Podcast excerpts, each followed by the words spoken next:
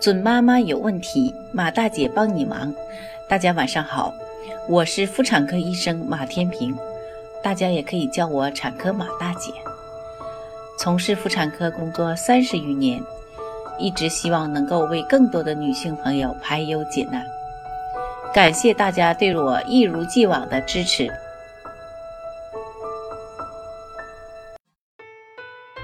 天气越来越冷了。很多宝宝又出现了感冒的现象，孩子感冒是一个比较复杂的情况。这种时候到底要不要吃药呢？今天呢，马大姐就来和各位宝妈谈谈宝宝感冒用药的问题。首先看一下用药的基本原则，其实呢可以基本概括为四个字：对症用药。因为感冒啊是可以自愈的。而且现在也没有可以治愈普通感冒的特效药，但孩子不舒服的时候呢，我不，我们也不能眼睁睁不管。像发烧可以用退烧药，鼻塞、流鼻涕可以用海盐水等。具体该怎么用药呢？我们下面看一下用药的方法。首先看一下推荐用药，解热镇痛药。其实呢，孩子感冒的时候，可以帮上忙的药主要就一种，解热镇痛药。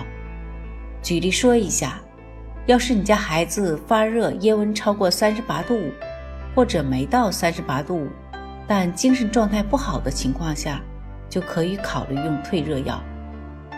又或者孩子头痛、喉咙痛严重，那就算是没有发烧，也可以用解热镇痛药来缓解疼痛。这时候呢，主要是考虑用以下两种药。第一种呢，就是对乙酰氨基酚，也就是市面上的泰诺林、百服宁。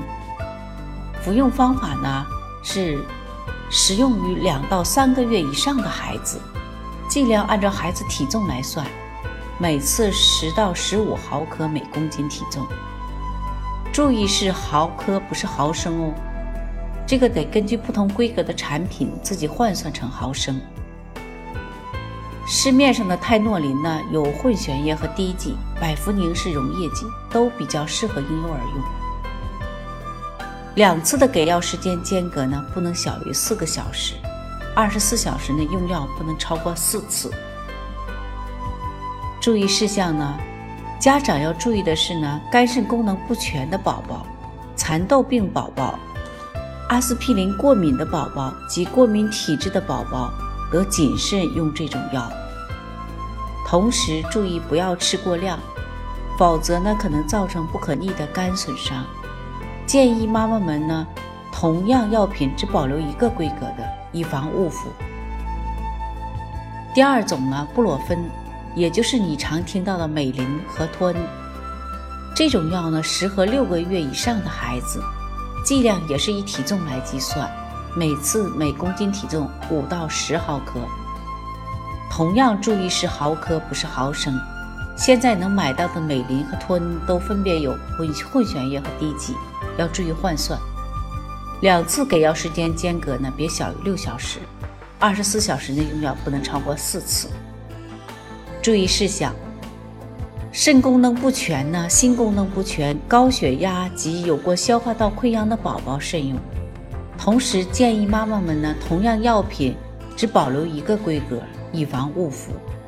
其实呢，每次说到感冒，听到最多的反而是护酮、艾畅这样的药名。这些药能用吗？接下来就来说说不推荐用药。第一种呢是复方感冒药，这类药的名字中呢一般会有。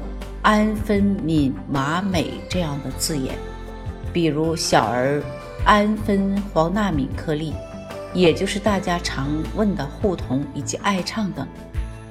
国际上的普遍观点是呢，不建议四岁以下的孩子用复方感冒药，而四到六岁的孩子要在医生的指导下衡量利弊后使用。第二种呢是中成药，比如抗感颗粒。柴桂退热颗粒、小儿秸秆口服液以及抗病毒口服液等等。中药大多没什么循证医学证据，有没有用先不说，安全性也是问题。就冲着说明书上那一排尚不明确，我们也不应该给孩子吃。第三种抗生素，再唠叨一遍：普通感冒是病毒引起的，而抗生素是针对细菌的，所以除非是感冒后期并发了细菌感染，一般都是不需要用抗生素的，因为根本就不管用。那什么时候可能是细菌感染呢？比如孩子发烧。持续了三天以上，仍然不能自主退烧，或者是先有的咳嗽，稍后又开始发热，又或者出现了更严重的问题，像咳得特别沉、特别重，咳的时候胸痛等等。至于是不是并发了细菌感染，需要医生综合评估后判断，不要自己在家给孩子用抗生素。第四种，抗病毒药。抗病毒药物最大的坑就是利巴韦林，其次还有干扰素。普通感冒是不需要额外吃抗病毒药的，实际上也没有任何药对普通感冒有效。抗病毒药的毒副作用大，像利巴韦林的生殖毒性、溶血性贫血、红细胞下降及白细胞下降等，而干扰素会让孩子没有力气、没有食欲等等。一定别给孩子吃。总之，要是在一周以内孩子并没有开始好转，就要及时就医。注意，这里说的是没有开始好转，而不是完全好起来哦。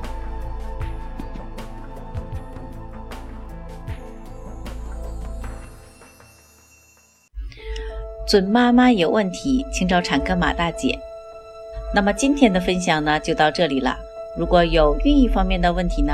可以加我的助理微信，妈咪助理，拼音呢就是 M A M I Z H U L I。好，我们期待下期再会。